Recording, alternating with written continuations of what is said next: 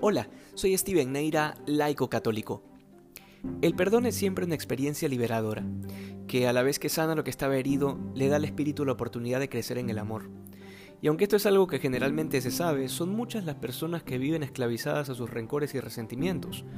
Viven de los peores recuerdos de la memoria, reviviendo una y otra vez en su cabeza un hecho, de manera que al revivirlo vuelven a sentirse heridos, ofendidos, burlados, y por tanto con el total derecho de no perdonar.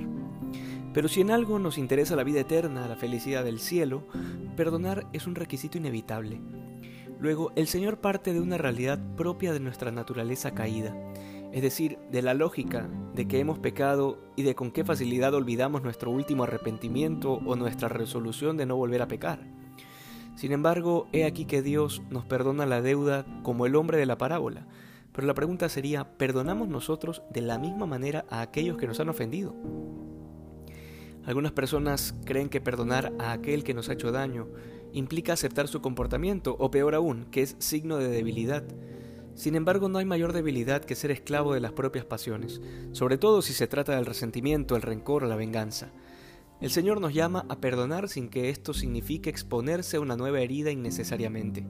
Y digo innecesariamente porque hay ciertas relaciones en las que exponerse a ser herido con la esperanza de que se muestre el amor de Dios es sumamente válido.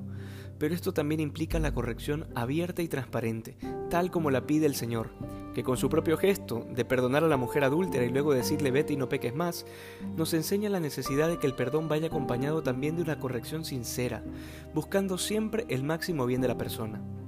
No lo olvidemos, el perdón libera, siempre, porque permite que el corazón descanse en la verdad y en el amor. Que hoy seamos más santos que ayer. Dios te bendiga.